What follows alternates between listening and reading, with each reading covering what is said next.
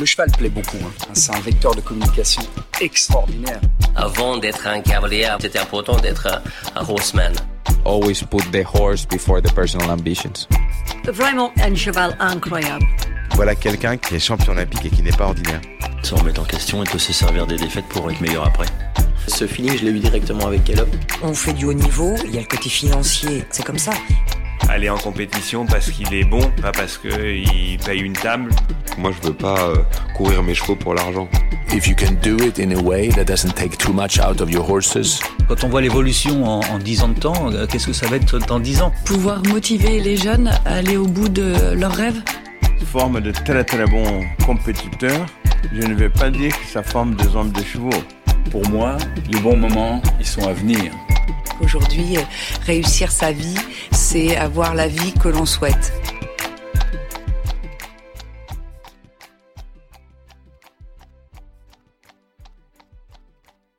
Bonjour à tous et bienvenue sur la chaîne I'm Equestrian. Depuis 4 ans maintenant, nous vous proposons deux fois par mois d'écouter une conversation avec un homme ou une femme de cheval. Bientôt 100 épisodes seront en ligne. De chacune de ces rencontres, nous avons su retirer un enseignement, un nouveau leitmotiv ou tout simplement un nouveau regard sur notre sport.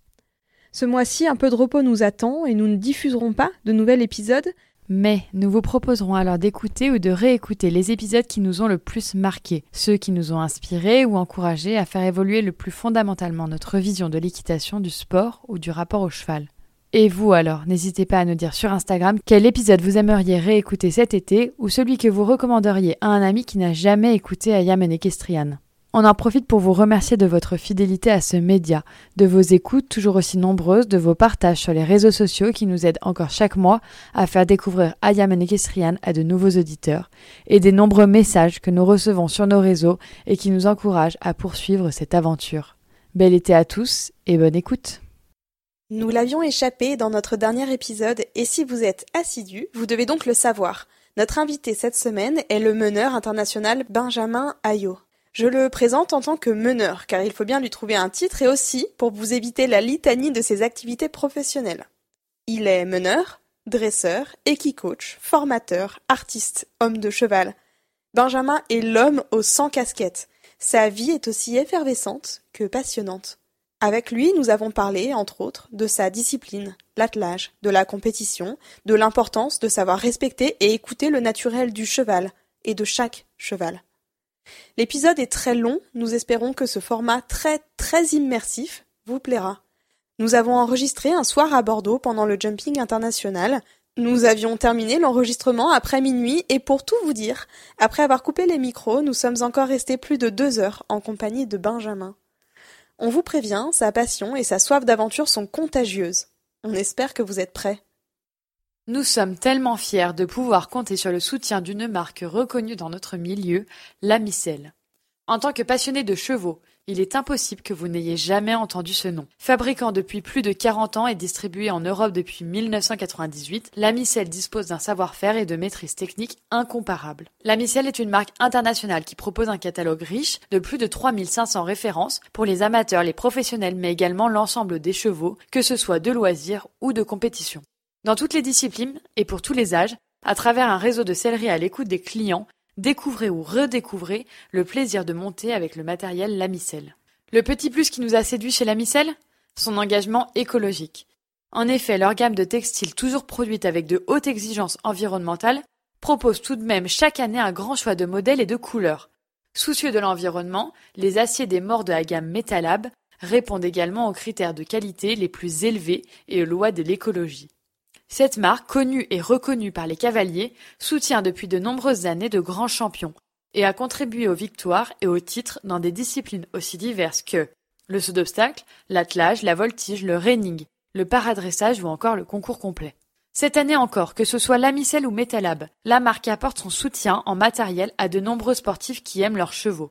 Font partie entre autres de la team le Canadien Eric Lamaze, le Belge Grigory Watley, Nicolas Delmotte, invité de l'épisode 15 pour rappel, et Alexandra Francard pour la France. Mais surtout, en 2018, la Micelle a décidé d'agrandir sa team, en soutenant aussi Benjamin Ayot. C'est pourquoi nous avons tout particulièrement tenu à ce que la Micelle soit partenaire de cet épisode. Allez, c'est parti Bienvenue dans I Am an Equestrian, le podcast. Bonjour Benjamin. Bonjour.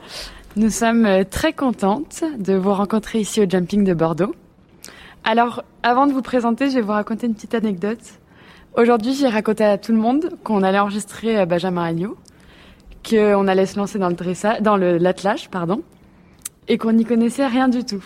À tel point qu'on ne sait même pas à quoi sert les personnes qui sont derrière vous. on a su que ça s'appelait des grooms. Donc avant de commencer, on voudrait que vous répondiez à cette question. Euh, ben, en fait, l'attelage, c'est un, des, un des sports de l'équitation qui est un sport d'équipe. Euh, qui est un sport d'équipe parce qu'il n'y a pas de meneur s'il n'y a pas de coéquipier. Euh, l'attelage se pratique pas tout seul, c'est pas possible de façon sécure. Euh, donc pour à la fois préparer des chevaux, puis assurer la sécurité. Hein. Je vous donne un exemple, si un cheval est attelé à une voiture, euh, il baisse sa tête, il se gratte sur son antérieur, il débride. À ce moment-là, ben, il vaut mieux être deux pour gérer une situation comme ça. C'est un exemple. Et donc c'est pour ça que quand vous avez un attelage à 1 ou un attelage à 2, vous avez un groom avec vous. On l'appelle un groom, un coéquipier, vous l'appelez un peu comme, comme vous voulez. Et quand on attelle des attelages à deux lignes, c'est-à-dire un cheval devant l'autre ou deux chevaux devant deux chevaux, un attelage à quatre, on a deux grooms. On a un groom par ligne de chevaux. Donc leur rôle en compétition, les premiers, euh, le premier groom, celui qui est juste derrière le meneur, sur une épreuve comme vous allez voir demain, c'est un, c'est un, il fait office de copilote, comme un copilote euh, en rallye. C'est-à-dire qu'on travaille les trajectoires ensemble et puis il va vous annoncer euh, demi-tour, droite, trois quarts, 45. Enfin, on a des codes comme ça qui sont des façons de, de, travailler la trajectoire comme un, un pilote de rallye. Et ensuite, celui qui est tout à fait derrière, euh, lui est là pour stabiliser la voiture et faire qu'elle se retourne pas. Voilà. Donc c'est un un sport définitivement d'équipe. C'est un bon début pour commencer. D'accord. Donc euh, bon bah voilà, vous l'avez compris, euh, on est totalement néophyte dans le milieu de l'attelage et nous ce qu'on a envie de de savoir un petit peu déjà, c'est d'où vous venez, euh, comment vous avez atterri dans le milieu du cheval et aussi comment vous avez commencé ou comment vous êtes arrivé jusqu'à l'attelage. Est-ce que vous pouvez nous raconter un petit peu ben, votre histoire de cavalier, d'homme de cheval, même votre histoire peut-être professionnelle qui donnerait du sens jusqu'à votre arrivée aujourd'hui où vous êtes meneur de l'équipe de France et vous allez courir demain l'étape Coupe du Monde d'attelage ici à Bordeaux euh, alors la, rencontre avec les chevaux, la rencontre avec les chevaux, elle n'a jamais été définie un jour. Elle a été, c'est une passion euh, juste euh, hallucinante de gamin qui ne supporte pas de passer près d'un cheval sans qu'on s'arrête, sans qu'on. Mais depuis gamin, gamin, petit, petit, j'ai eu la chance d'être élevé dans une ferme euh, et mon père, pour nous faire sortir de cette ferme-là, nous a fait faire du spectacle de rue. Donc à ce moment-là, on travaillait pas avec les chevaux, il n'y avait pas de chevaux à la maison, il y avait d'autres animaux, mais pas de chevaux. Et dans ces spectacles de rue, on faisait du jonglage, de l'acrobatie, de la danse, on faisait plein de disciplines artistiques, mais il n'y avait pas de chevaux. Ces spectacles-là sont devenus semi-professionnels. On a commencé à gagner de l'argent en faisant des spectacles. Et à 6 ans et demi, j'ai acheté mon premier cheval, euh, qui est arrivé à la ferme au milieu des vaches, des chèvres, des animaux qu'il y avait à la ferme et parce que j'étais juste fasciné par ces, par ces animaux-là. Et de là, ben, j'ai découvert le cheval euh, pendant un an et demi tout seul, en faisant des, des expériences heureuses et malheureuses. et je connaissais rien aux chevaux, donc j'ai choisi un cheval parce que je trouvais qu'il avait une belle couleur dans un champ, euh, chez un maquignon. Et puis, et puis euh, le cheval est arrivé à la maison. Mes parents, on est, je suis issu d'une famille de on est six frères et sœurs, donc il n'y avait pas il n'y a pas le loisir de dire euh, on va commencer à organiser toute une stratégie pour que le petit se mette à cheval, pas du tout. Euh, mais à la fois, il n'y avait pas de, de contraintes. Si tu veux le faire, tu le fais, mais par contre, tu assumes tout. Hein. à la fois le travail que ça génère, l'argent que ça coûte, etc. Et donc c'est parti, euh, c'est parti. Je vais à l'école primaire à cheval. Je, je j'ai le rêve d'enfant d'avoir un cheval qui soit à la fois un cheval qui peut sauter une clôture, nager dans une rivière, euh, euh, faire du dressage, se cabrer, se retourner, se coucher pour se cacher. Enfin, j'ai tout ça, tirer du bois pour aller faire une cabane. Enfin, tous ces tous ces rêves de n'importe quel gamin qui est élevé dans une ferme et qui se dit je vais jouer avec mon cheval. Et le cheval a commencé à rentrer là-dedans parce que c'est devenu d'abord celui avec qui je passais tout mon temps pour tout faire. J'allais à l'école avec, je revenais de l'école, on avait des travaux à la ferme à faire, des clôtures, des choses, machin. Donc le cheval tirait, portait, euh, accompagnait tout ça. Et donc il a commencé à le faire en étant tenu, puis il a commencé à le faire en liberté, puis après il est devenu euh, à faire partie de, de la vie euh, quotidienne sans avoir besoin qu'on lui explique ce qu'il y avait à faire puisqu'il avait compris son, son rôle, sa place, etc.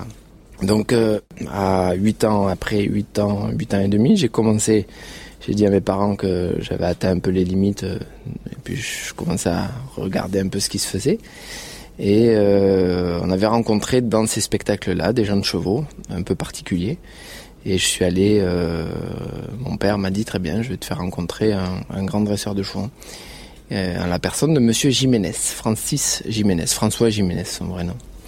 Et un grand homme de cheval qui est à la fois maréchal ferrant, qui dressait des chevaux, qui est enseigné, qui dressait des chevaux dans toute forme de discipline et qui euh, avait une particularité d'être capable de redresser des chevaux très compliqués avec des histoires un peu compliquées dans toutes les disciplines. Et je suis devenu un peu son énième enfant, on va dire. Et puis j'ai, travaillé pour lui toute mon, toute mon enfance pour apprendre une équitation particulière. Lui était d'obédience olivériste, équitation classique, euh, avec une équitation d'équilibre assez particulière. Et j'ai foncé là-dedans. D'accord. Et donc aujourd'hui, si, euh, si je ne me trompe pas, donc vous êtes chef d'entreprise, vous êtes instructeur, ouais. écuyer. Euh, il me semble que vous êtes aussi directeur artistique, ouais. même euh, à l'étranger. Ouais. C'est bien ça. Donc j'ai des bonnes sources.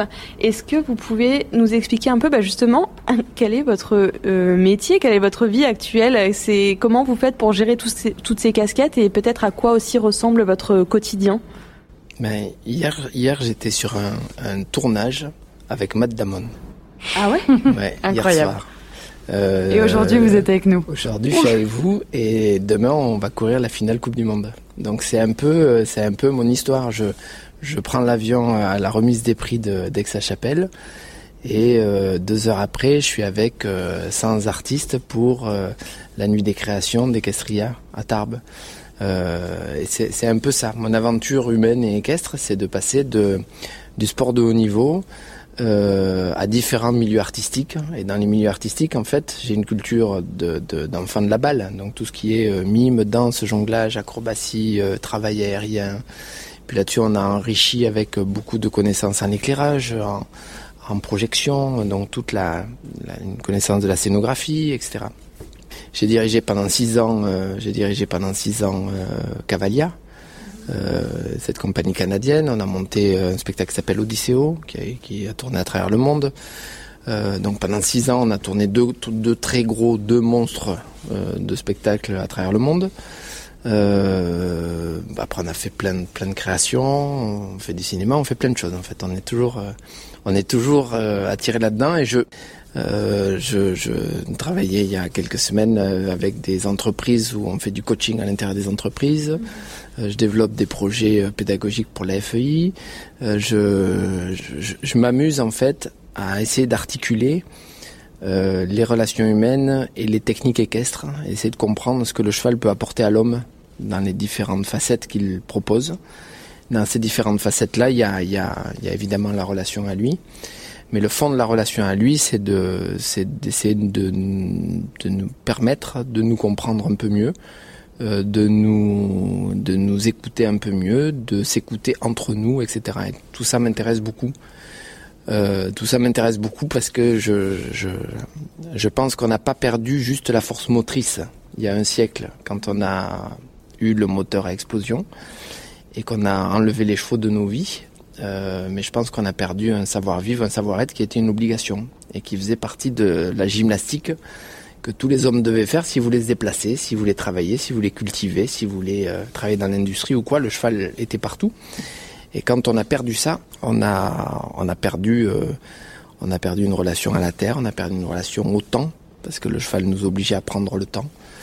Euh, on a perdu plein de savoir-vivre. Euh, vous savez que ma manager, le terme manager, une équipe, mm -hmm. ça vient du latin manager et c'est celui qui mène le cheval au manège mm. avec sa main. Et cette, euh, c'est tellement évident. Plus on, plus on partage toutes ces expériences à la fois artistiques, sportives, mais toujours avec des chevaux, plus on, on comprend qu'en fait on a vraiment on, s'est éloigné trop de ça et qu'il faut réapprendre à, il faut réétudier l'équitation dans son sens large, je pense, parce qu'elle a vraiment quelque chose à apporter à l'humanité. S'il y a autant de gens qui pratiquent et qui sont passionnés par ça, c'est bien parce qu'il y a, y a une dimension au-delà de, de, de ce qu'on peut qualifier des fois d'être juste un sport. C'est super intéressant ce que vous nous dites là. Vous, vous êtes un passionné de cheval je, je pense, ouais. Je pense que je suis foncièrement passionné. Je me suis dit à un moment donné que c'était maladif. Je me suis dit, tu vas tellement t'en mettre qu'à un moment donné, ça va te, ça va te caler un peu, ça va te faire reculer. Et plus je m'en suis mis, et plus je, j'ai découvert des aspects fantastiques, et plus je peux pas m'arrêter. C'est peut-être addictif, c'est peut-être, euh, mais dans tous les cas, c'est, c'est, c'est fascinant et c'est très riche d'expérience parce que justement, on est tout le temps en train de, de challenger euh, ou des résultats sportifs, ou des résultats artistiques, ou des résultats dans la relation, dans tous les cas. Mon métier, c'est de pousser la relation le plus possible dans toutes les contraintes du monde, euh, à travers les peuples et tout ça, et ça m'amuse beaucoup. Je, trouve, je, trouve ça très exaltant et très très intéressant, très enrichissant. Vous avez pratiqué au, au fil des années euh, presque, j'ai envie de dire presque toutes les disciplines de l'équitation. Je sais que donc vous êtes écuyer, vous avez fait, euh, vous avez pratiqué les trois disciplines olympiques que sont le saut d'obstacle, le concours complet et le dressage. Il me semble que vous avez aussi pratiqué l'équitation américaine. Comment est-ce que, euh, comment et pourquoi vous êtes retourné vers l'attelage? C'est un, un, moment de ma vie assez particulier, la, la décision de partir en compétition en attelage. Euh, je faisais du dressage et du CSO, j'étais basé en Allemagne et au Luxembourg, il y a à peu près 25 ans. Et à ce moment-là, ce que je rencontrais en dressage pur me, me, plaisait pas. L'équitation euh, des gens qui gagnaient en compétition n'était pas une équitation qui me, parlait. Jusqu'au point de me dire, bon, mais si, pour euh, faire du dressage il faut faire ça, ben, il en fait il faut sortir du système de compétition. On continue à dresser nos chevaux montés mais évidemment, on, a quitté à ce moment-là la compétition de dressage pour ça. Euh, dans le CSO, euh, je, je, je, trouvais pas mon humainement, je, ça, ça résonnait pas trop. Je trouvais que c'était très individualiste. Euh, en tout cas, comment ça se pratiquait. J'étais en plus dans un pays étranger. Euh, je parlais pas encore euh, la langue, etc. C'était compliqué. Donc je, je l'ai vécu un peu comme une, une, quelque chose de très individualiste et euh, je, travaillais tous mes chevaux dans l'attraction parce que depuis gamin, en fait, tous mes chevaux, je leur ai toujours fait tout faire. Comme on prépare un sportif en faisant de la natation, de la musculation, de la sophrologie, euh, des assouplissements, du yoga, etc. Même que ça soit pour en faire un sprinter, un nageur, il va, il va élargir son champ de, d'action physique et mentale, et eh ben je, faisais la même chose avec les chevaux. Je disais ben moi ils sont peut-être pas aussi bons que les autres, ils sont peut-être pas aussi beaux, ils sont peut-être pas aussi performants intrinsèquement. Et par contre, on va essayer de faire tellement de trucs, de développer la relation de tellement de façons différentes et développer le corps de tellement de façons différentes qu'on va réussir à dépasser les limites de ce qui a priori est la limite de cet homme et de ce cheval. Et ça a donné plein de résultats, et ça donne plein de résultats qui sont super intéressants. Et en plus, ça crée du plaisir, parce que vous pouvez... Le haut niveau est associé à, la dureté. Je pense que le haut niveau doit être associé à de la, à la possibilité d'aller plus loin dans le plaisir. C'est-à-dire que la possibilité de dire aujourd'hui, ben, notre programme c'est ça, puis demain c'est autre chose, et après demain c'est autre chose. Et quand on a bouclé la boucle, en fait, on a construit le haut niveau. On a construit une gymnastique physique et une gymnastique mentale pour le cheval qui tient compte à la fois de son physique et de son intégrité euh, mentale. Et ça, c'est, c'est pour moi le plus important, la seule chose à défendre dans l'équitation. Simplement, je crois que c'est vraiment le, le truc le plus, euh, le plus génial, c'est de prendre en compte l'état d'esprit du cheval. Ça paraît une évidence pour tout le monde, et une fois qu'on rentre dans le faire et dans la performance, tout le monde oublie qu'en fait le cheval euh, est le, est plus que le premier participant, c'est lui qui fait. C'est le cavalier est un celui qui orchestre la chose, mais c'est pas lui qui fait, c'est le cheval qui fait. Donc si on arrive à avoir un cheval copain au lieu d'avoir un cheval esclave, on va beaucoup plus loin. On prend beaucoup de plaisir. Le cheval dur, il a une carrière extraordinaire et en longévité.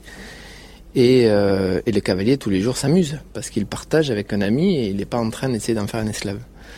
Ça veut dire qu'il faut se poser cette question-là sans cesse et de se dire chaque fois qu'on utilise une technique, qu'on a une démarche, qu'on a une action sur le cheval, c'est de se poser la question si on est euh, si on est capable de se regarder dans le miroir ou pas. Est-ce que ce qu'on a fait, on, on a l'impression qu'on a le droit de le faire ou ce que l'on a fait, est-ce que est-ce que quand même on est allé chercher quelque chose qu'on n'aurait pas dû? Voilà. Ça me parle beaucoup ce que vous nous dites là parce qu'on on aborde de plus en plus ce sujet. Je me détache un peu des, des fils des questions qu'on avait préparées. Mais c'est vrai que de plus en plus, on parle de bien-être animal dans, dans notre sport. Saut d'obstacles, dressage, complet, toutes les disciplines confondues. Est-ce que euh, vous, en attelage, vous avez aussi, enfin, voilà, je vous le redis, on est complètement néophyte, mais est-ce que vous avez aussi ces problématiques-là qui se posent, dont on parle de plus en plus et qui avancent ou pas? Oui, je pense que le, je pense que le sport évolue dans un sens euh, positif euh, dans, dans, cette discipline-là. Euh, suffisamment vite, non, de façon évidente, mais je pense que le, je pense que c'est une démarche qu'il faut aborder de façon plus large. C'est-à-dire qu'on on, on, parle souvent des cavaliers, machin. Moi, je j'arrête pas de dire attention, un cavalier fait le monte un parcours en CSO qui a été dessiné par un chef de piste. Euh, si vous mettez une difficulté euh, trop complexe, vous amenez les chevaux et les cavaliers à des choses qui sont, qui sont peut-être euh, immorales. Après de dire que c'est le cavalier qui est seul responsable de ça, je pense que c'est, c'est dangereux. Donc je pense que c'est une, une réflexion globale qu'il faut avoir euh, qui va de, la façon dont on garde les chevaux à la maison. Est-ce qu'on les garde en écurie? Combien de temps sont-ils dedans, dehors? Combien de temps travaillent-ils? Quelle est la façon de gérer le cheval dans son corps et dans sa tête? Et en allant encore plus loin dans la maréchalerie, dans l'alimentation, dans toutes les formes de contact au cheval. Et à partir de là, ben, on s'aperçoit que si on, il peut pas y avoir un changement de façon de penser cette problématique-là, euh, si on raisonne pas les détails de tout ce qui la compose, si on n'arrive pas à un moment donné à se dire que euh, certaines pratiques de maréchaux euh, sont font partie de cette et, vont trop loin dans ce qu'on peut être considéré comme de la maltraitance. Certaines actions de cavaliers sont de la maltraitance, certains usages de certains outils sont de la maltraitance, certaines façons d'alimenter les chevaux, de les garder à l'intérieur, etc. C'est de la maltraitance.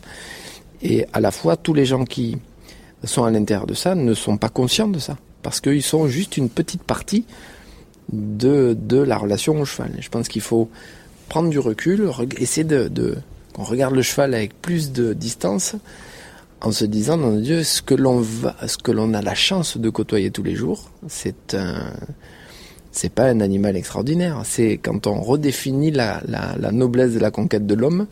Au début, quand j'étais petit, je me disais ouais, on dit qu'il est noble parce qu'il est parce qu'il est beau, parce qu'il est grand, parce que et plus je grandis et plus je m'aperçois que cette noblesse-là, elle, dépasse très largement sa posture, sa façon de bouger, sa force, mais qu'elle est vraiment dans ce qu'il peut susciter chez l'homme, dans sa réflexion, dans sa recherche et dans, ce qu'il va générer chez tous les gens qui sont dans le salon. Parce qu'en fait, on est tous attirés par les chevaux, parce qu'il y a quelque chose qu'on a un peu de mal à expliquer, qui est un peu...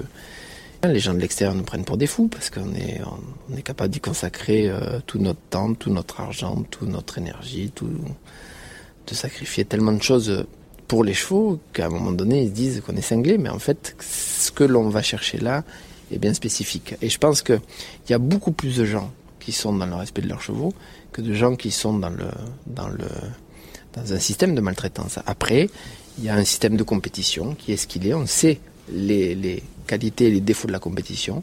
Moi, je raisonne la compétition comme un, une façon de me proposer un jeu pour vérifier si mes chevaux et moi sommes prêts ce jour-là, cette heure-là, à faire une performance ou pas. Et c'est une façon de valider, oui, on est prêt, non, on n'est pas prêt. Mais c'est pas une compétition par rapport aux autres.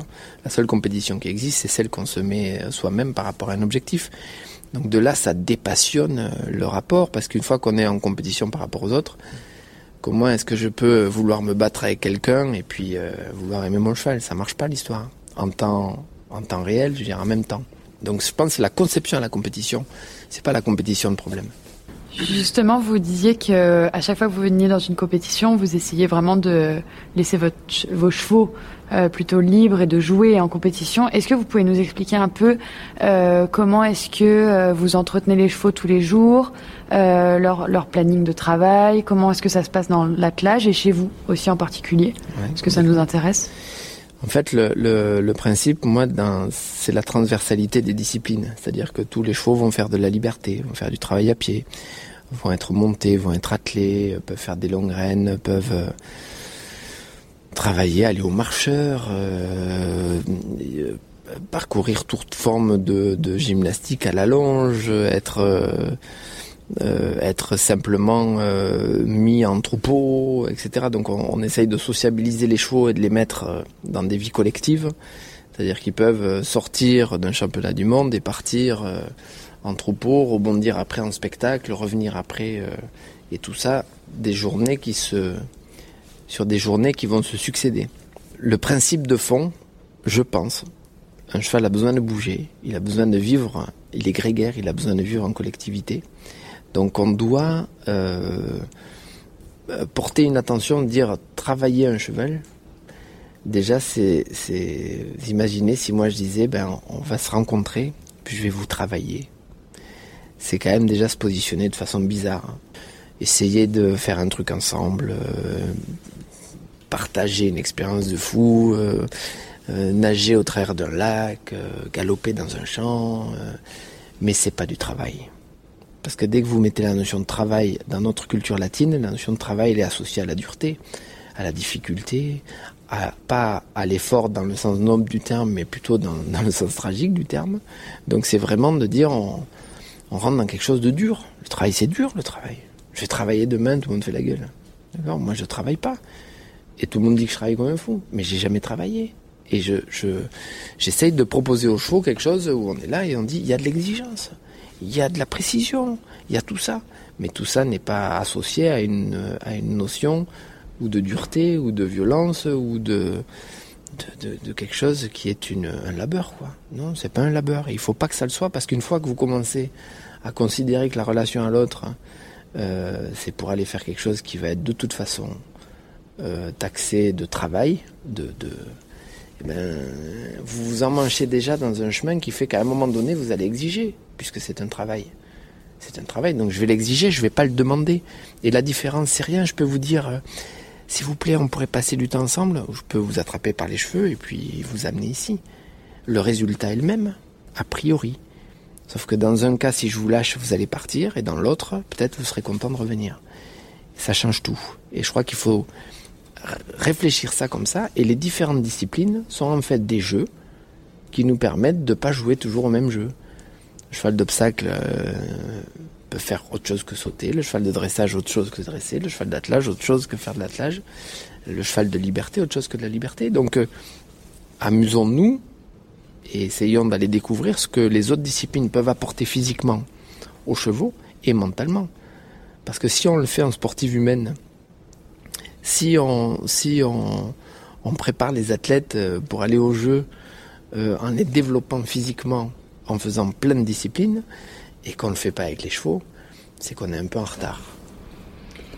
Ouais, je m'identifie beaucoup à, vos propos. Euh, alors, je vais faire une mini minute euh, très pédagogique parce que du coup, on s'est renseigné avant de vous rencontrer. Donc, vous êtes un meneur. Les personnes qui vous accompagnent sont euh, des grooms ou des coéquipiers. Vous êtes sur une voiture et l'ensemble est un attelage. C'est bien ça? Voilà, d'où le nom de la discipline. Et donc, si on pouvait euh, prendre euh, une petite minute là et vous donner l'opportunité d'essayer de, de rallier peut-être un maximum de personnes, parce que les gens qui vont nous écouter sont majoritairement quand même issus des grandes disciplines, pour essayer de leur dire que l'attelage c'est vraiment chouette et que ça vaudrait peut-être le coup de, de s'y pencher un petit peu, peut-être de le tester, en tout cas de d'essayer de, le découvrir. Qu'est-ce que vous pourriez leur dire pour essayer justement d'inciter un maximum de d'amoureux euh, d'équitants et d'amoureux du cheval à euh, venir découvrir votre discipline? Euh, La première des choses, c'est déjà d'être capable de, de vivre un moment où on va partager. Je vous donne l'exemple de ce matin. On a fait une gymnastique sur les chevaux qui vont courir demain. Et donc ce matin, on était euh, 3 4 sur la voiture en tout. Et il y avait quelqu'un avec nous qui n'était pas de la partie, qui était euh, la personne néophyte qui, dont vous parliez tout à l'heure. Et on était capable d'expliquer euh, comment est-ce qu'on mettait les deux chevaux de volet, donc les deux chevaux avant, en épaulant dedans, alors que les deux arrière restaient droits. Comment est-ce qu'on pouvait faire partir les uns au galop, garder les autres au trot, comment on pouvait faire l'inverse, comment est-ce qu'on on abordait les courbes, comment on accélérait, ralentissait, comment est-ce que les chevaux écoutaient?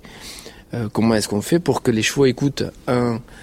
Euh, qu'on puisse donner un ordre que tous les chevaux écoutent ou un ordre qu'un seul cheval écoute?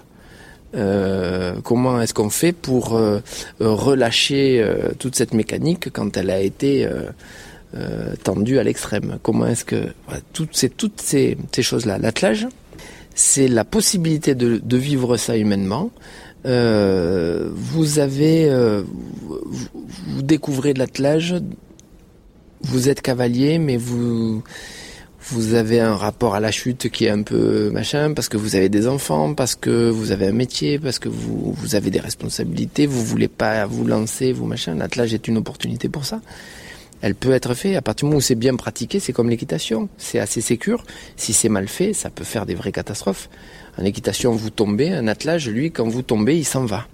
C'est la problématique de l'attelage. Le cheval a l'impression que la voiture qui lui est attachée, euh, est un animal qui le chasse, qui le poursuit. Donc euh, en fait, comme il est attaché, vous comprenez bien que ça finit toujours mal l'histoire. Donc il faut pas que ça parte. Mais pour pas que ça parte, eh bien, il faut développer euh, la relation au cheval de façon à ce que ça soit logique pour lui, que la voiture c'est pas dangereux et que vous vous êtes pas là pour autre chose que lui faire du bien. Et à partir de là, ben, vous pouvez partager ça. C'est vachement intéressant de pouvoir dire venez, venez avec moi sur la voiture, je vais vous montrer quelle sensation ça donne. En équitation, avant de faire ça, faut déjà être assis pendant des années pour pouvoir euh, partager un mouvement équestre, pour pouvoir partager quelque chose d'intensif. Il faut déjà avoir une expérience de fou. Ce que vous allez pouvoir proposer en équitation est très, est très réduit. C'est aussi pour ça que le travail à pied marche aussi fort. C'est que quelqu'un qui n'est pas capable de monter peut avoir des sensations dans la relation. Peut avoir la sensation d'avoir un cheval, deux chevaux, trois chevaux qui le suivent, euh, de leur faire faire des choses sans, utiliser d'outils, sans tenir, sans machin. Et ces sensations-là marchent et apportent quelque chose. Et en attelage, on peut faire ça, mais on se rapproche plus de l'équitation, puisqu'on peut aller dans tous les mouvements. Hein, on fait des épaules en dedans, on fait des changements de pied, on, fait des allongements, on fait des arrêts, on recule, euh, on part, on change de pied rapproché, on fait tout ça. Et l'attelage, c'est attelage à 1, attelage à 2, attelage à 4, avec des poneys, avec des chevaux, il n'y a plus de limite euh, d'équidés, etc. Donc c'est, c'est en fait ce que tous nos grands-parents, arrière-grands-parents, euh, maîtriser euh, beaucoup. Et on n'a plus aucune idée de ça, mais vous avez croisé un jour dans votre vie quelqu'un vous a dit Oh oui, j'avais ça, on avait un cheval pour travailler ça, et on faisait ça. Et souvent, ils en parlaient avec beaucoup de nostalgie. Et alors qu'on leur a proposé une machine qui mangeait plus, qui, qui s'éteint, qui, qui travaille plus vite, mais quand même, ils parlaient du cheval toujours avec de la nostalgie. Ça veut dire ce que ça veut dire. Et l'attelage, c'est ça, tout simplement. Je crois que vous allez en convaincre quelques-uns en tout cas. Dans une interview à l'éperon que vous avez donnée il y a quelques jours seulement, vous avez dit ces mots-là. La compétition est contraignante parce qu'elle est exigeante. Il s'agit aussi de regrouper quatre chevaux, quatre histoires, de les rassembler. Ils doivent trouver un équilibre avec la même façon de penser et c'est cela qui rend notre travail passionnant. De cela, je me suis demandé comment est-ce qu'on réussit justement à trouver cet équilibre entre les chevaux et finalement comment est-ce qu'on choisit un cheval d'attelage? Est-ce qu'il y a certaines caractéristiques qui sont indispensables ou pas du tout? C'est une super question. Euh, j'ai une façon de, concevoir ça de façon un peu bizarre. Il y a plein de gens qui me demandent comment est-ce que vous choisissez vos chevaux. Je, ne les choisis pas souvent. Euh, et quelle que soit la discipline, que ce soit pour faire du grand spectacle ou de la grande compétition, quoi. Moi, je je rencontre des chevaux comme je rencontre des gens, on croise les yeux et on est parti. Et on part dans une aventure géniale et on bâtit. Parce qu'en fait, quand vous, vous avez un cheval qui a de l'énergie, euh, tout le monde dit oh, putain, il va trop vite, il tire, il machin. Et moi je dis super, il va à fond. D'accord? Au lieu de dire il va trop vite, je dis super, il va à fond. Le jour où vous avez un calme, vous entendez ouais, il avance pas. Moi, je dis, il bouge pas. C'est génial, il bouge pas. Maintenant, on va lui apprendre à avancer. Mais là, il bouge pas. Par rapport à l'autre qui bouge, Celui-là, il bouge pas, donc c'est génial. Et si on arrive à partir de ce que le cheval a comme qualité, en fait, après, il faut remplir ce qui lui manque. Mais un qui va trop vite, il va falloir lui apprendre à aller doucement. Un qui va doucement, il va falloir lui apprendre à aller vite. Un qui va souple, il va falloir lui apprendre à aller droit. Un qui va droit, il va falloir lui apprendre à aller souple. Un qui, est courageux, il va falloir lui apprendre souvent à, à être euh, quand même à rester en vie, donc à, prendre un peu de conscience. Celui qui a peur de tout, va falloir lui donner du courage. Donc quand euh, je dis que les, les chevaux, en fait, l'intérêt de l'attelage à quatre par rapport à l'équitation quand on monte un cheval, c'est de dire, une fois qu'on a rassemblé quatre chevaux, qui ont à peu près la même robe, peut-être à peu près la même taille, c'est de pas les choisir parce qu'ils sont pareils, mais c'est de les choisir parce qu'ils sont différents.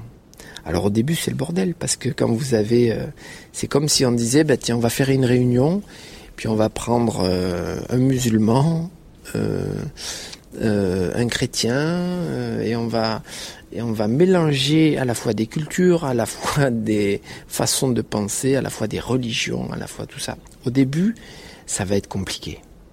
Par contre, il n'y a pas un autre groupe que celui-là qui pourra être aussi riche et avoir autant de réponses devant un problème. Parce qu'ils ont des points de vue différents, parce qu'ils ont des points de force différents, parce qu'ils ont été élevés de façon différente, ils ont été nourris de façon différente, mais ce sont tous des hommes, ils font à peu près tous 1m80, ils font machin, ou ce sont tous des filles, ou ce sont des filles et des hommes, mais ça peut s'harmoniser dans le, dans le mouvement, hein, dans les rayons osseux, dans la biomécanique. Donc, au lieu de prendre la différence comme une problématique et comme quelque chose qu'on va combattre, moi je fais que de la cultiver. alors des fois je me dis, euh, je dois être un peu cinglé parce que je vois les gens avoir peur de la différence. Et en fait, moi je la recherche en permanence. En permanence pour cette raison-là, parce que quand vous mettez à la même table des gens différents, vous avez une discussion passionnante. Quand vous mettez les mêmes personnes à la même table, une fois qu'on a parlé du sujet qui nous intéresse, ben, souvent il y a des blancs. Alors que là, dans la différence, il n'y a jamais de blanc. Donc quand on fait un attelage à 4, eh ben, j'aime aller chercher les différences et j'aime laisser le cheval fort cultiver les autres chevaux et leur apprendre à être fort. J'aime mettre un danseur dedans qui va faire danser tout le monde. J'aime prendre un délinquant qui euh, qui a aucun aucune limite dans sa tête et qui va amener les autres à se dépasser. Et j'aime amener un qui est super malin et qui, euh, qui va amener les autres à être super malins. Celui qui va se détacher, qui va machin, qui va, qui va être capable de faire semblant de bosser, qui va... Euh, génial. Il est génial parce qu'il va donner une conscience. Il va donner une, une, maîtrise aux autres chevaux. Le délinquant va leur donner un courage, une possibilité de dépasser la règle, là où il n'y a rien qui... Où, où sont toutes les limites, quoi. Petit entracte dans cet épisode. On espère que ceux qui nous ont demandé des épisodes plus longs sont satisfaits. Pour notre part, on ne s'est pas ennuyé une seule seconde en écoutant Benjamin. Pour rappel, c'est l'Amicelle qui a souhaité soutenir cet enregistrement. Cette marque est, depuis deux saisons, fournisseur de l'équipe de France, notamment pour les disciplines olympiques, et s'est engagée à soutenir des circuits internationaux comme le Longines Master à travers le monde, ou en France avec le Grand National FFE et l'Amateur Gold Tour. Et puis, nous tenions à remercier tout particulièrement l'Amicelle qui nous a gâtés, Lorlaï et moi, en nous offrant quelques cadeaux que l'on vous montrera en action sur nos réseaux sociaux. Mais ce n'est pas tout puisqu'ils ont décidé de vous offrir un petit cadeau à vous aussi. Alors rendez-vous sur notre compte Instagram dans quelques jours. Deux autres choses très importantes. D'une part, dans les minutes qui suivent, des personnes sont entrées dans la salle d'enregistrement pour démonter du matériel. Nous pensions couper ce moment-là, pendant lequel le son sera évidemment moins qualitatif, mais nous avons trouvé que les propos de Benjamin étaient trop pertinents pour les couper. Du coup, on espère que vous ne nous en voudrez pas trop. D'autre part, et évidemment, nous ne pouvions pas ne pas évoquer cette période difficile que nous sommes en train de traverser. Comme vous le savez, le coronavirus auquel le monde fait face se propage très rapidement, et il en va de la responsabilité de chacun de se protéger et de protéger votre entourage. Alors s'il vous plaît, restez chez vous le plus possible. Gardez une certaine distance avec les gens que vous rencontrez. N'allez pas voir ni vos amis ni vos grands-parents. On sait aussi que la plupart d'entre vous, comme nous, avaient des chevaux à sortir. Alors si la suite des événements nous le permet, Allez sortir rapidement petit tonnerre, n'empruntez pas le matériel des autres et faites au mieux pour que tout le monde reste en sécurité. Enfin, on pense évidemment à tout ce secteur qui est ébranlé par cette crise sanitaire. Les cavaliers, organisateurs de compétition, ostéo, soigneurs et évidemment toutes les marques qui font vivre nos sports équestres. En ce qui nous concerne, nous avons encore deux épisodes que nous avions enregistrés à Bordeaux. Et ensuite, nous ferons au mieux pour vous proposer du contenu. Je crois que j'ai beaucoup trop parlé et je pense que vous préférez écouter Benjamin. Alors on reprend. Ça... On va peut-être euh, ouais. attendre On deux fait secondes. juste une pause du coup. C'est passionnant ce que vous nous racontez. Ouais, carrément. Ouais. Ouais, C'est vraiment. C'est euh, c'est assez disruptif par rapport à ce qu'on est Ouais. capable d'entendre. Et pourtant, j'ai l'impression qu'on a à chaque fois des points de vue très différents, etc. Mais je pense qu'on va très loin dans la réflexion. Ça va être intéressant. On a peur. Je pense qu'il y a beaucoup de mauvaise foi, mais c'est pas de la mauvaise foi de la, de, de la part des équitants, et je me compte aussi dans le lot, dans le sens où on, on dit mais non, je m'en occupe super bien de mon cheval, mais non, il est heureux, et, et en fait c'est compliqué On quand se même rend de- pas vraiment compte. d'accepter aussi de remettre en peut-être aussi en question tout ce qu'on a toujours appris, tout ce qu'on Mm. fait depuis le début, et de se dire bon alors comment je fais maintenant? Parce que mon cheval est dans un box 24-24, donc quelle décision je prends pour sortir de ce schéma-là, et, et ça va bouleverser tout ce que j'ai toujours fait et toute la Mais c'est ça qui est génial. bien sûr mais c'est ça et c'est aussi des discussions comme euh, on va pouvoir avoir Vous savez, j'ai, j'ai à, à la- à la maison des chevaux qui font du, du haut niveau. Qui ne m'appartiennent pas, qui sont à des gens qui font du haut niveau avec. Et je leur dis, c'est maintenant le moment de faire un troupeau avec des chevaux de valeur. Mais attention, on va pas les prendre et les jeter dans un pré. hein. C'est pas ça qu'on fait. On va les travailler individuellement en liberté. Ça, je pense que c'est quelque chose aussi à éclaircir parce qu'on peut passer de l'idée de Exactement. on passe de 24 h 24 sur un box à on les met en troupeau et je à te jette, euh, je te jette et, il y a vraiment un. Moi, j'ai des chevaux qui vivent, qui font euh, les plus grosses épreuves du monde et qui vivent en extérieur et qui sont dedans parce que le sol ne permet pas qu'ils restent dehors. Mais ils sont nourris de façon plus pointue que la majorité de chevaux. Ils sont nourris de façon plus pointue, ils sont, ils sont, et ils sont cool. Mais comme ils vivent euh, en groupe, toute la, la frustration que ça peut générer. Imaginez deux secondes que je dise ah super, vous allez habiter dans les toilettes et vous ne verrez personne. Parce qu'habiter dans les toilettes encore passe. À deux, à trois, on s'arrange, machin, c'est toi qui t'assois, non, moi je m'assois par terre, toi t'es debout, moi je me mets sur la fenêtre. On peut presque, on peut presque finir par réussir à s'amuser dans les toilettes, d'accord? Mais tout seul. Tout seul pour un animal qui est grégaire.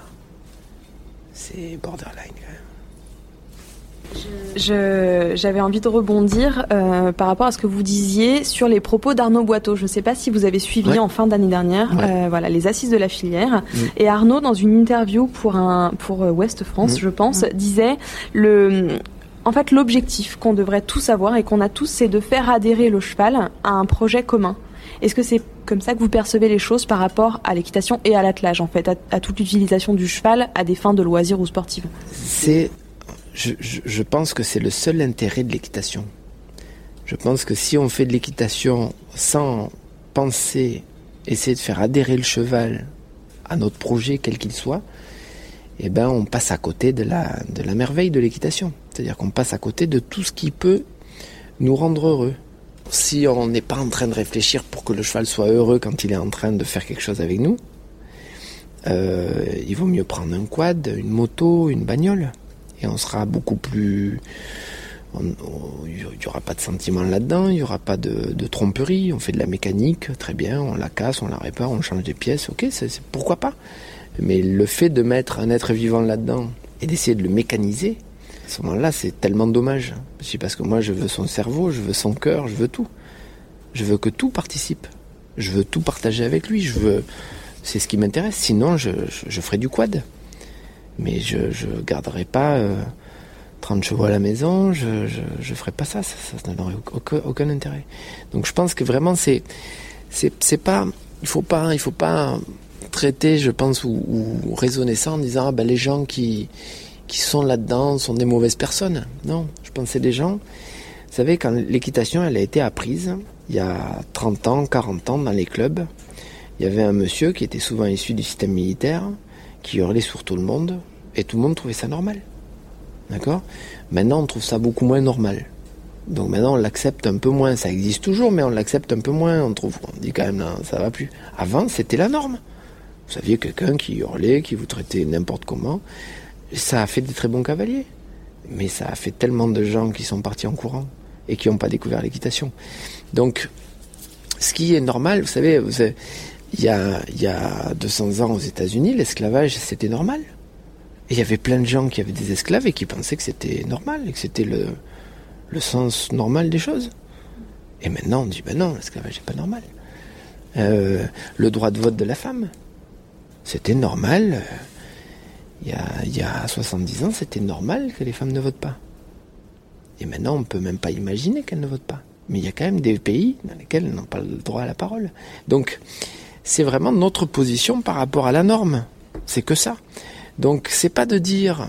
Je pense que la façon d'amener le truc, c'est de faire découvrir une équitation dans laquelle on prend plus de plaisir à jouer avec un copain. On sera plus performant si on est compétiteur. Parce que ça paraît assez logique de dire que si le cheval est avec vous, il va sauter plus haut, il va aller plus vite. Que si c'est votre esclave, et qu'à un moment donné, vous l'amenez au point de rupture, là où il faudrait vraiment qu'il se dépasse, il va pas se dépasser. Si à un moment donné vous êtes en péril, il va en profiter. Il va pas vous donner. Il ne vous donnera que si vous êtes euh, en relation avec lui, dans une relation normale. Je parle pas de trucs euh, ultra compliqués. Je dis juste de prendre en considération l'état d'esprit du cheval dans le mouvement. C'est compliqué parce que le cheval va vite, donc il nous fait peur. Donc on veut le maîtriser, mais on le maîtrise en le lâchant, en le tenant. Et c'est ça toute la, c'est ça toute la, difficulté de l'équitation. Et en plus de ça, nous qui réfléchissons pas trop, je pense, en plus de ça, on les enferme pour que quand on monte dessus, ils soient encore plus là-dedans. Parce que vous laissez un cheval à l'extérieur, puis vous montez dessus, et le même cheval, vous le mettez dans un box et vous montez dessus, c'est pas le même cheval. C'est pas le même cheval. Et ce même cheval qui a rien demandé à personne va à un moment donné se retrouver à fuir juste parce qu'il a besoin de bouger parce que c'est comme de dire un enfant assis-toi qui est resté assis pendant 8 heures. Moi, je dirais non, va courir. Mais vas-y, hein, cours surtout. Hein, et, de dire le cheval qui. Euh, le même cheval, quand il est lâché un peu à l'extérieur et qu'il a une vie de cheval normal, ben, quand vous montez dessus, il est déjà métamorphosé. On n'a rien fait, on parle même pas de technique là. On parle pas de technique. Je voudrais juste rebondir sur ce que vous étiez en train de dire. Euh, moi, je, partage euh, franchement à 100% ce que vous nous dites là. Le seul, euh, le seul peut-être reproche que je peux faire, c'est que comme quand on parle d'écologie, comme quand on parle de plein de choses, ça peut avoir un discours un peu culpabilisant pour les équitants. Mais faut redire ce que vous nous avez dit, c'est que on a appris comme ça. On nous a, on a appris en nous, en nous en criant, crier dessus, on a appris euh, en mettant un cheval dans un box. Alors moi je pense qu'il faut aller dans ce sens-là, dans le sens du, bien-être, mais il faut euh, aussi euh, se dire que c'est pas non plus de la faute de tout le monde, quoi. Non, mais je, mais je, mais je vais plus loin que ça. Je, moi je considère qu'il n'y a pas un cheval qui est fautif et je considère qu'il n'y a pas un cavalier qui est fautif. C'est-à-dire qu'on se retrouve dans des situations dans lesquelles euh, un cavalier, pour sauver sa vie, va rester pendu aux rênes. Parce qu'il a été mis dans cette situation-là. Parce qu'on lui a dit que c'est comme ça qu'il fallait faire. Parce qu'on on, l'a fait emboucher le cheval de façon de plus en plus dure et que maintenant il n'arrive plus, c'est une impasse. Parce qu'on n'a jamais pris le temps de peut-être lui faire découvrir le cheval à pied. Parce que euh, bah, tout le monde garde le cheval dans un box, donc bah, je vais faire des box. Ok? Donc, c'est tout simplement de réussir à prendre un peu de recul et à dire j'essaye de revisiter ma conception par rapport au cheval. Et les gens qui essayent de partager une relation, si on commence à dire attention à la maltraitance, il faut arrêter tout ça, c'est très dangereux dans le sens où ça voudrait dire qu'après dans les relations humaines, ben, on peut plus se parler, on peut plus se toucher, on peut plus se regarder, on peut plus euh, échanger presque, parce qu'à un moment donné, elle est où la limite, le non-respect, il est où Là, je vous parle, je suis à 1m50 de vous, je me rapproche de 15 cm, est-ce que je suis dans le respect encore? Et il y a bien pourtant un moment où quand je me rapproche proche, proche de vous, vous allez vous sentir agressé. Donc, elle est où la limite de ça? Donc de dire parce que ben potentiellement le fait de discuter peut nous amener à être à cette distance-là, on va dire qu'on n'échange plus, je trouve ça dangereux. Donc je, pense moi qu'il n'y a pas un homme qui touche un cheval et qui se dit le matin en se levant je vais lui casser la gueule et ça me fait du bien. Mais il se trouve dans des situations qui peuvent l'amener à ça. Et l'idée c'est de dire avec la plus grande pédagogie du monde, de trouver les solutions, les outils. parce qu'il y a des techniques. Ces techniques-là, on les a pas apprises, mais si on avait appris ces techniques-là, eh ben, ça irait bien. Vous savez, moi, j'ai vécu beaucoup au Canada. Et au Canada, j'ai eu la chance de rencontrer plein de gens qui sont issus des tribus indiennes qui ont été euh, parqués, d'accord, dans, la colonisation des États-Unis. Et là, on, rencontre une culture équestre ancestrale, géniale. Des façons d'éduquer les chevaux, génial, génial. Je vous en donne un exemple. Pour monter un jeune cheval, au lieu de le monter sur la terre, euh, on nage avec. On prend le contact dans l'eau, donc il n'y a pas de chute, il n'y a pas tout ça. Et puis progressivement, les gens le gardent dans l'eau. Le cavalier est dessus, il nage, et puis doucement, on l'amène à un endroit où il a pied, et puis doucement, il se retrouve à cheval, et puis la transition est faite, et c'est fini. Donc c'est un exemple. Mais voilà, c'est une réflexion. Les gens se sont posé la question et ont dit comment on fait pour monter ce fantastique animal-là sans se tuer? Donc il y a eu cette réflexion-là. C'est un exemple. Mais il y a, y a, une recherche là-dedans. Donc si on ouvre un peu les, les portes à ça et on dit, OK, comment est-ce qu'on fait pour pas se retrouver pendu aux rênes? Comment est-ce qu'on fait pour pas se retrouver euh, euh, en péril en équitation Pourquoi est-ce que les gens se font euh, taper par leurs chevaux? Pourquoi est-ce que pourquoi est-ce qu'il y a tous ces accidents tous les jours? D'accord? C'est pas parce que les gens euh, aiment ça, hein. c'est par un manque de connaissances. Et des connaissances qui apportent avec au milieu la relation au cheval. Avec le but, c'est de dire ce que je veux faire avec toi, est-ce que tu l'as compris? Et si le cheval l'a compris de façon évidente, eh ben, il va être capable de reproduire ça et puis il va prendre sa place là-dedans et puis il va devenir euh, super fort. Parce qu'une fois qu'un cheval a compris quelque chose il va vous le donner pour vous faire plaisir. C'est là où c'est génial. Plutôt d'être obligé de le reforcer à refaire ce petit truc, ce petit mouvement, cette petite chose. Vous pouvez lui faire comprendre que c'est ça qu'il doit faire et il va se mettre à le faire tout seul. Et c'est vraiment cette orientation-là. Est-ce que le, pas à faire, en tout cas, il serait pas du coup euh, nécessaire qu'il soit fait par le corps enseignant? Est-ce que ce serait pas du côté de l'enseignement qu'on va trouver ces réponses, en tout cas qu'on va apporter ces réponses-là euh, au public amateur? Moi, je pense qu'en fait, c'est ce genre de discussion.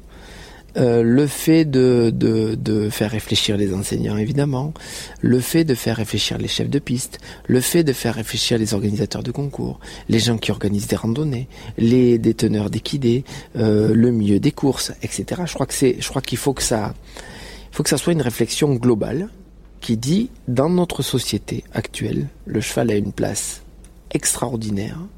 Cette place extraordinaire, nous devons la rendre aussi extraordinaire qu'elle est. Nous devons la mettre en valeur. Pour l'instant, on, parle encore d'heures d'équitation, de... Je crois qu'il faut qu'on dépasse ça. Je crois qu'il faut en fait prendre du recul et essayer de, se, de repositionner la relation au cheval dans ce qu'elle génère, euh, dans le plaisir qu'elle génère, dans, dans la vraie question, c'est ça. C'est pourquoi il y a euh, 700 000 licenciés en France? Pourquoi est-ce que c'est une des fédérations sportives les, les plus importantes? Pourquoi? Euh, Oui, il y a un travail qui a été fait pour organiser ça, mais n'empêche que c'est le cheval qui fait ça, parce que sans cheval, il n'y a pas ça. Donc c'est cette notion-là. C'est ce, cette réflexion-là, quand on a créé Odysseo pour la, pour la compagnie Cavalia, on l'a eu à fond, à fond, à fond. Aux États-Unis, vous avez des, des associations euh, comme PITA, qui sont des associations protectrices euh, des animaux en général, qui sont ultra virulentes.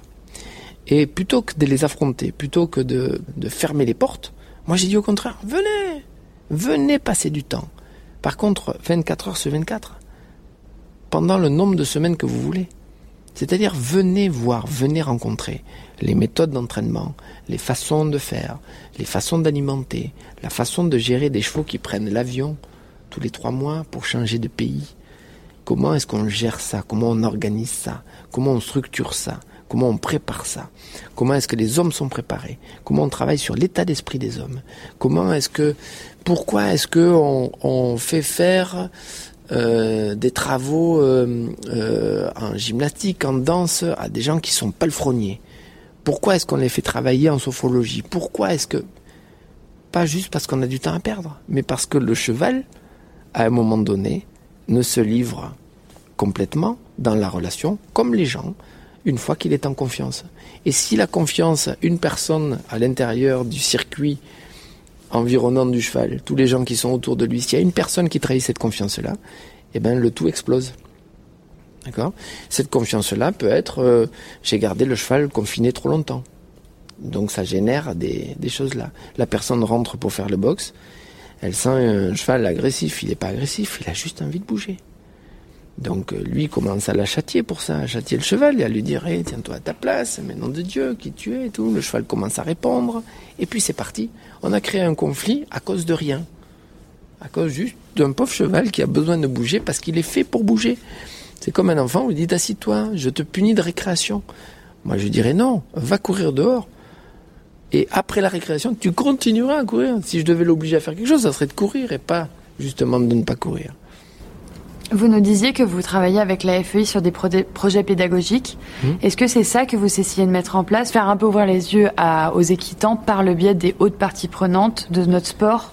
Mais je, pense, je pense que moi, je pourrais être à la maison et puis dresser mes chevaux et puis me, me régaler dans tout ça. Mais je pense qu'il y a un moment donné, si les gens qui réfléchissent un peu à ça ne se donnent pas un peu dans ce sens-là, eh ben très vite on tourne en rond et puis on continue à reproduire et puis nos enfants vont reproduire et puis et puis euh, ben, parce qu'on l'a toujours fait comme ça.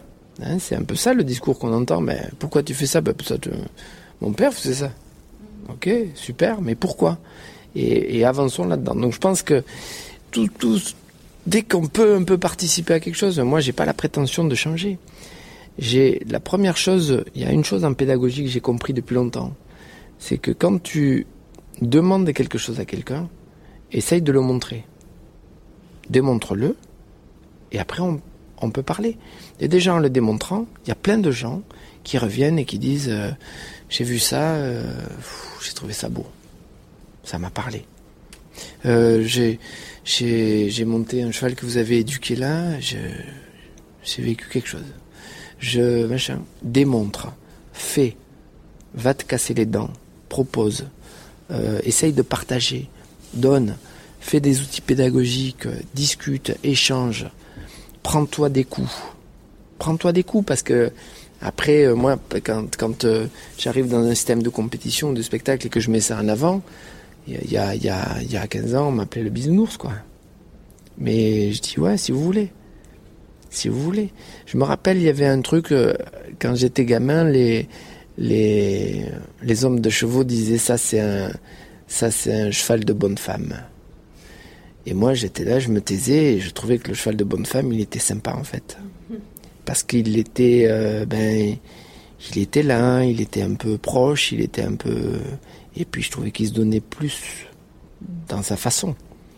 Il était peut-être pas plus performant que l'autre, mais n'empêche que dans ses yeux, il était là. Et j'ai toujours, je, me rappelle de ça vraiment parce que gamin, euh, c'était vraiment quelque chose qui me marquait. Je me disais ouais c'est bizarre parce que lui c'est le, c'est le boss là, c'est vraiment le mec qui sait. Et en fait ce cheval là que lui il critique, moi je le trouve intéressant. Je comprends maintenant pourquoi il critiquait ça. Parce qu'après il y a toutes les notions d'anthropomorphisme dans lesquelles il faut pas tomber, toutes les techniques qui amènent à ça, qui font qu'à un moment donné on se trompe et qu'un cheval est un cheval et qu'il a des besoins de cheval et que nous sommes des humains et qu'à un moment donné, il faut pas qu'on se trompe sur ce débat-là et sur ce sujet-là. Mais c'est c'est la, la justesse des techniques que l'on va utiliser qui vont faire qu'à un moment donné, ben, on va pouvoir essayer d'accompagner le cheval comme un cheval, en essayant de le comprendre plus avec ses besoins, et puis nous de rester des humains, et puis d'essayer de faire justement que notre différence reste une différence, et que ça enrichisse, au lieu que ça devienne que le cheval devienne un homme ou que l'homme devienne un cheval. Je voulais évoquer avec vous le sport de très haut niveau. Euh, vous avez participé aux Jeux équestres mondiaux à plusieurs reprises, je crois. Vous faites beaucoup de Coupes du Monde. Euh, vous êtes, je pense, un vrai compétiteur quand même. Et euh, de ce que je comprends, vous nous expliquiez tout à l'heure que vous faisiez beaucoup de compétitions, notamment aussi pour voir où vous en êtes par rapport à vous-même, par rapport à, vos chevaux, au travail. Est-ce qu'il y a autre chose que vous cherchez par le biais de la compétition? Est-ce que c'est euh, bah voilà la, la, partie challenge, la partie adrénaline? Est-ce que c'est un petit peu parfois le public, essayer de vulgariser euh, peut-être ce que vous avez réussi à obtenir avec les, chevaux et par le par l'exposition que peut apporter la compétition Est-ce qu'il y a autre chose que vous cherchez en allant dans ces circuits Coupe du Monde, en allant dans ces Jeux équestres mondiaux, euh, compétition internationale ben, euh, Moi, j'ai une aventure sportive autre que l'équitation, c'est le volleyball. Et donc j'étais en sport-études euh, pendant 5 ans. Je suis un gros sport-études volleyball et je voulais en faire mon métier. J'étais trop petit parce que tout le monde me disait avec ta façon de penser les chevaux, tu en vivras jamais. Et donc je me suis dit bon ben si ces mecs-là qui sont les mecs qui sont les pros euh, me disent ça, ben ils ont peut-être raison tout ça, donc tu vas faire un autre métier puis tu vas garder les chevaux ton ton hobby là comme on dit là. Et donc j'ai fait ça et puis un jour on a ils ont décrété pour moi que j'étais trop petit pour jouer au volet comme un professionnel, donc je j'étais à fond dans les chevaux, mais j'ai fini par dire ok, je serai professionnel du cheval. Dans la compétition, donc, donc par le volleyball, oui, la compétition. Mais là, déjà, la compétition en volley, c'est un. Vous devez tenir un ballon en l'air à plusieurs. C'est déjà un jeu particulier. Hein. C'est-à-dire que euh, au hand, au foot, le ballon il est posé par terre, vous tapez dedans, vous pouvez l'arrêter. Euh, vous avez des secondes d'immobilité, de réflexion et tout. Le volet, c'est pas ça. Vous touchez, ça part ça retombe, c'est retouché. Si vous touchez trop longtemps, on appelle ça un collet. Donc, c'est faute, c'est ballon à l'autre. Donc, euh, euh, c'est vraiment ça. C'est une histoire d'équilibre et d'équipe. Ben, l'équitation, c'est une histoire d'équilibre et d'équipe. Vous enlevez l'équilibre dans le mot équitation, c'est pas possible. Vous enlevez le mot équipe, c'est pas possible. Donc, une fois qu'on a fait ça, et qu'on dit on est en équipe, on est en équilibre, on tourne vite en rond. À un moment donné, on dit on est super, on est très fort, on s'amuse bien, mais il faut aller plus loin. Qu'est-ce qu'on qu'est-ce va proposer? Donc euh, on fabrique des jeux à la maison, on fait des trucs. Euh, une fois qu'on a fait ces jeux-là, on dit bon, mais ces jeux-là maintenant faut les challenger, faut qu'ils changent. Donc il y a des chefs de piste qui fabriquent des pistes de plus en plus euh, euh, rigolotes pour justement challenger ça, challenger nos chevaux, challenger machin, dans, dans, dans le travail du dressage, dans le dans l'éducation, dans, le jugement des juges, dans, dans, dans, la photo globale. Donc la compétition, c'est un truc qui vous oblige à vous lever le matin aussi pour livrer quelque chose. Moi, je, je passe d'un monde à l'autre. C'est très rigolo parce que dans la compétition, je dois amener les chevaux à répondre à des règles qui sont les mêmes pour tout le monde. Et la semaine d'après, je peux écrire un grand spectacle et écrire des travaux que je vais écrire autour des chevaux. C'est-à-dire, je vais voir un cheval qui est capable de faire, euh, qui a une personnalité incroyable. Je vais écrire quelque chose autour de sa personnalité. C'est-à-dire que je ne vais pas demander à ce cheval-là de se conformer à une règle qui sera la même pour tout le monde. Je vais pouvoir écrire une règle pour ce cheval-là. Et je pense que les deux démarches, elles sont extrêmes. Euh, une, parce qu'on peut se raconter l'histoire qu'on fait en fait que ce qu'on veut. Et l'autre, qu'en fait, on est en train de demander quelque chose qui est opposé à la nature.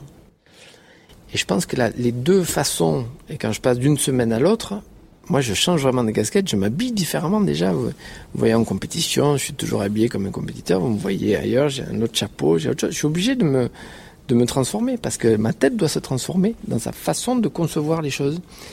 Mais à la fin, c'est très riche de ça. Parce que quand j'arrive dans une, dans une mise en scène, il m'appelle Stakanovic. Parce que tout est tac, tac, tac, tac, tac, tac, tac. Et dans le monde artistique, ils n'ont pas l'habitude. Euh, souvent dans les chevaux et le monde artistique d'avoir cette rigueur-là. Et à la fois dans le monde de, la compétition, il m'appelle l'artiste. Donc c'est cette perception-là. Et là, donc la compétition apporte ça, apporte l'obligation de livrer à une heure H, avec la contrainte d'un transport, avec la contrainte, euh, etc. Et après, elle permet ce qu'on est en train de faire là. Elle permet de parler de ça. Parce que j'ai rencontré des très grands hommes de chevaux à travers le monde, j'ai rencontré des gens fantastiques. La majorité d'entre eux ne seront jamais connus. Et ce sont pourtant parmi les plus grands hommes de chevaux que j'ai rencontrés. Je trouve ça dommage. Et eux, par choix, en disant non, non, la compétition n'est pas, n'est pas notre façon de penser. Et une partie de moi pense ça aussi.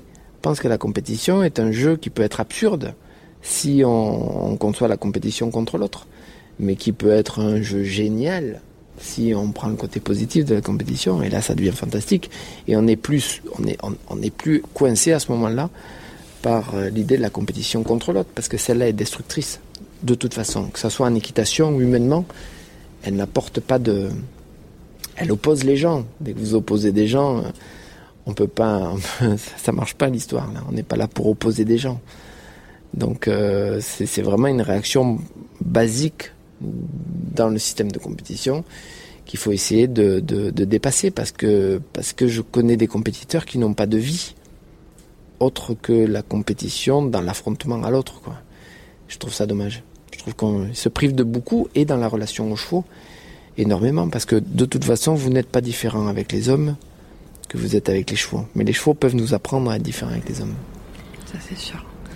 Et en parlant de sport d'équipe, je crois savoir que euh, vous, vous travaillez beaucoup en équipe, déjà avec vos chevaux, mais aussi avec les gens qui vous entourent, puisque l'un de vos grooms est aussi propriétaire de certains, un ou certains de vos chevaux. L'ensemble des chevaux qui sont là. D'accord. Est-ce que euh, vous pourriez nous parler un peu de ça, de pourquoi c'était aussi important pour vous qu'ils participent entièrement à la performance, mais pas que à cette aventure, je dirais? Ben c'est, c'est, je reviens à ce qu'est un, un attelage à 4 de compétition. Donc nous, on fait des saisons outdoor, ce qu'on appelle. Donc c'est le concours complet d'attelage, où il y a une reprise de dressage, un cross, un marathon et une maniabilité, vraiment calé sur, calqué sur le concours complet. Sauf qu'on contourne les obstacles au lieu de les sauter. mais après, les autres disciplines sont, sont, sont, ont les mêmes règles, on va dire, de, de fonctionnement. Et après, une fois que vous êtes dans le top 10 dans les 10 meilleurs mondiaux de ce jeu-là qui est en été, ben vous rentrez dans, les Coupes du Monde indoor avec un format très différent qui n'a rien à voir. Ces chevaux-là font pas de dressage, en tout cas pas devant les juges. Euh, ils font pas de, ils font euh, ce format-là de vitesse que vous allez voir demain. Donc là, la notion euh, d'équipe à l'intérieur de ça, ne serait-ce que par le temps que l'on passe ensemble, tous, pour fabriquer un projet comme ça. C'est-à-dire que vous avez des chevaux qui sont différents entre les chevaux qui font l'été et les chevaux qui font l'hiver. Parce que c'est des, c'est un peu comme des chevaux de vitesse ou des chevaux de Grand Prix quand vous êtes à l'obstacle.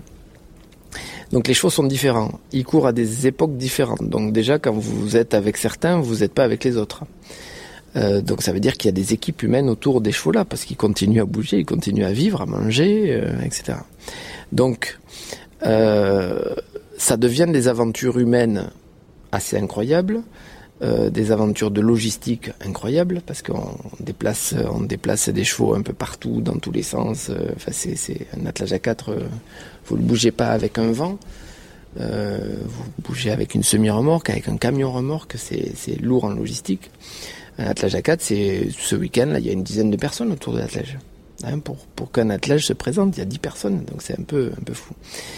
Je m'étais promis un, jour, je me suis promis, j'ai perdu deux fois des chevaux de compétition que j'avais dressés qui m'appartenaient pas, et je m'étais promis de plus le faire. J'avais dit, c'est fini, je ne sortirai plus en compétition, quelle que soit la discipline, avec des chevaux qui sont pas à moi. Ça a duré euh, six mois, je crois. Ça a duré six mois. On s'est rencontrés avec monsieur et madame Bonneman, c'est mon coéquipier qui est derrière, et son épouse. Et ils m'ont demandé de mener leurs chevaux en concours. Et j'ai dit, a priori, non, je, jamais, parce que je respecte le fait que vous êtes dans la démarche de, de vouloir faire quelque chose, et je vais vous trouver quelqu'un peut-être qui sera très bien pour vous, ou vous accompagner dans votre projet. Et puis quand je suis arrivé chez eux, j'ai été reçu par une horde de chiens euh, l'écurie était organisée d'une façon euh, juste géniale pour les chevaux. Je pense que c'est un des plus beaux endroits pour les chevaux que j'ai rencontrés. Pas beau dans le sens beau, c'est déjà très beau évidemment, mais c'est euh, beau dans le sens respect de l'intégrité des chevaux. Et ça c'est incroyable. C'est des paddocks à perte de vue, il y, a, y a toutes les facilités pour le cheval pour pouvoir fonctionner plus toutes celles qu'on est en train de développer avec eux. Et leur motivation, c'est ça. Leur motivation, c'est ça. Et, ils sont hollandais, donc ils sont, sont pas français, mais ils vivent en France. Euh, donc on est de cultures différentes. Euh, on a, une histoire différente. Et on est d'accord sur un truc, c'est sur ce que l'on recherche dans la façon au font. Et de là, après, on dit super, on va aller en Coupe du Monde super, on va aller là. Et quand on a commencé à, travailler ensemble, je leur ai dit, euh, on va se qualifier pour les prochains championnats du monde. C'était trois mois après la qualif et on l'a fait. Et puis on a été meilleur français championnat du monde là. Et puis on est rentré dans le top 10. Et puis euh, clic clac clic clac clic clac clic clac clac. Et en fait on jouait, on jouait. Et euh, et ils ont un élevage de chevaux, arabo frison. Et on a dressé avec eux tous les chevaux de l'élevage. Et puis euh, on a on créé cette, cette aventure là, cette aventure un peu un peu hallucinante qui est euh, c'est l'équivalent d'une écurie de Formule 1 pour les chevaux. C'est vraiment un truc assez assez génial. Euh, avec plein de gens qu'on essaye de former au maximum, avec plein de, avec, plein de, de, ouais, c'est de l'aventure, c'est de la grande aventure, c'est de l'aventure humaine et équestre. Et l'attelage permet ça, oblige ça. Donc le permet en l'obligeant, c'est génial. Ça nous oblige vraiment à rentrer dans un truc comme ça. Donc quand évidemment euh, on est sorti des championnats d'Europe avec un avec une aventure sur le cross à Donaueschingen l'été dernier et qu'on avait fait une, on a fait une super perf. On a des chevaux qui sont pas des chevaux pour être des chevaux de vitesse et on, on est vice-champion d'Europe de, de, à Donaueschingen cet été. Et quand on sort de là avec une aventure comme ça, qu'on partage avec le propriétaire, non seulement on la, partage, quoi, il est avec sur la voiture, c'est des moments qui sont juste géniaux. Pour un mec qui s'était promis qu'il mènerait plus les chevaux des autres, euh, ouais. mmh. La vie vous a fait mentir. Ouais. Euh, on va attaquer peut-être une des dernières questions, euh, quelque chose qui n'était pas du tout prévu. J'aimerais revenir sur euh, une chose que vous nous avez dite au tout début de, de l'enregistrement. Vous avez parlé donc de l'équi-coaching, qui est un sujet qui m'intéresse qui m'intéresse beaucoup, qui m'a beaucoup intéressé, et je voulais savoir si vous pouviez prendre deux minutes pour nous parler du phénomène euh, qu'on peut appeler le cheval miroir, c'est-à-dire utiliser le cheval pour avoir une propre, une lecture de, de nous-mêmes en fait. Est-ce que vous auriez deux minutes, voilà, pour revenir un tout petit peu sur ce sur ce terme-là du cheval miroir. Jean-Pierre Tiffon, qui est coach mental qu'on a eu comme invité dans le podcast, nous en avait un peu parlé. Il nous expliquait qu'il lui aussi travaille avec des entreprises comme ça. Et il avait fait venir un salarié dans un manège avec une ponette toute gentille et que rien qu'à la vue de cette personne, c'était pas un salarié, je me trompe, mais bref, euh, elle est devenue euh, complètement hystérique de stress.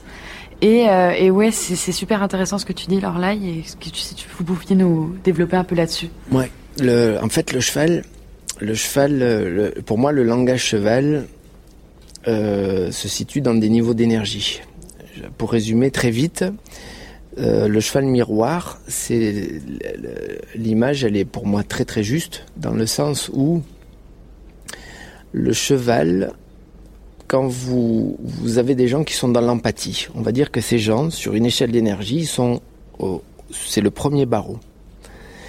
Puis vous avez des gens qui sont au dixième barreau. C'est les gens qui, quand vous rentrez dans, ils rentrent dans une salle et qu'il y a du monde, tout le monde se tait. On ne sait pas pourquoi, mais tout le monde se tait. Et le, le, l'empathique, quand il rentre dans la salle, tout le monde continue à parler, lui parle, l'interpelle, s'interpelle entre eux, etc. C'est-à-dire que lui permet tout, toutes les formes de communication et l'autre bloque toutes les formes de communication. Alors, en France, on a l'habitude de juger les gens. On dira, bah lui il est gentil, bah lui il est méchant. Et en fait, euh, c'est rien de tout ça. On n'est pas méchant parce que tout le monde se tait on a un charisme qui fait que tout le monde se tait. On n'est pas gentil quand tout le monde est jovial et tout machin. Oui, on a de l'empathie, oui, on a une ouverture à l'autre, oui. Euh, Est-ce que être à 1 ou à 10, c'est mieux un ou l'autre? Non. Une échelle, vous devez avoir tous les barreaux pour aller d'en bas à en haut. La relation au cheval, c'est être capable de pouvoir se mettre au barreau 1 dans l'empathie quand on est dans l'échange, et c'est à un moment donné de dire non, quand à un moment donné on va se faire bousculer. Et de revenir à, au barreau 4, qui est entre l'empathie et le non. De repartir au 6, qui est un peu plus vers le non, ou vers la, une posture qui est un peu en train de dire ça. Donc, dans tous les travaux d'équicoaching, qu'est-ce qu'on qu'est-ce qu'on développe? En fait, on essaye de faire que les gens s'entraînent à pour ceux qui sont euh, à la réception, souvent vous avez une dame à la réception. C'est euh, un amour quoi. le livreur arrive, euh, il n'est pas content parce qu'il vient de se garer sur un endroit machin, il s'est fait bousculer, il arrive là, il jette un colis, elle va encore être gentille avec lui, elle va à moitié se faire insulter, mais elle continue à être gentille, elle va trouver la solution à l'autre qui est en retard pour qu'il puisse machin, elle va prendre le rendez-vous d'un troisième, et elle va trouver des solutions à tout le monde. Et elle, il va falloir lui apprendre à un moment donné à dire non. Ça, c'est pas possible. Et là, vous allez lui donner une capacité géniale. C'est un peu comme si tu dis à un pêcheur, ben moi, je vais te donner une canne à pêche. Et tu vas pouvoir pêcher. Et à cette dame-là, il faut qu'à un moment donné, elle soit capable de dire non et sa vie va changer parce qu'à un moment donné, elle va pas dire non tout le temps, mais elle va être capable à un moment donné d'arrêter ça. Et de faire découvrir à celui qui rentre dans la salle et tout le monde se tait parce que c'est comme ça, d'accord Et qui, à, la fin, on s'aperçoit qu'il est complètement isolé là-dedans, et ben de pouvoir découvrir que il peut être jovial, qu'il peut recevoir, qu'il peut donner, qu'il a quelque chose à échanger, et qu'en fait tout le monde a peur à l'intérieur de ça, et que le cheval peut mesurer ça de façon très précise parce que c'est son langage. Et une fois que, si vous voulez communiquer avec le cheval, ben celui qui pour moi communique le mieux, si on, parle de communication dans ce sens-là, ben c'est celui qui va être capable de passer de 3 à 10, à 12, de redescendre à 1, de revenir à 2, de s'adapter en fait. De s'adapter à ce que le cheval va proposer. En ce sens-là, il est miroir totalement. Parce qu'il va aller complètement, euh, il va révéler exactement dans quel type d'énergie vous êtes réellement. Pas dans celle que vous dites être, pas dans celle que vous croyez être, mais dans celle que vous êtes. C'est-à-dire ça va être un miroir plus de votre état de votre type d'énergie. Parce qu'on, pour moi, on est avec, il y a des enfants qui naissent empathiques, il y a des enfants qui naissent un peu 4, 5, 6, et il y a des enfants qui naissent euh, à 12. Et ils naissent comme ça, ils n'ont pas appris à être comme ça, ils n'ont pas... Et je crois que l'intérêt, c'est de, justement apprendre à celui qui est à 12 euh, toutes les autres gammes et apprendre à celui qui est à 2 toutes les gammes vers le haut, comme de la musique, comme de la gymnastique, comme si on gymnastiquait notre capacité à la relation à l'autre. Imaginons que ce sont des clés. Dans une caisse à outils, si vous avez une seule clé, ben, vous n'êtes pas bien. Et si vous avez plusieurs clés, ben, vous pouvez commencer à faire de la mécanique de précision.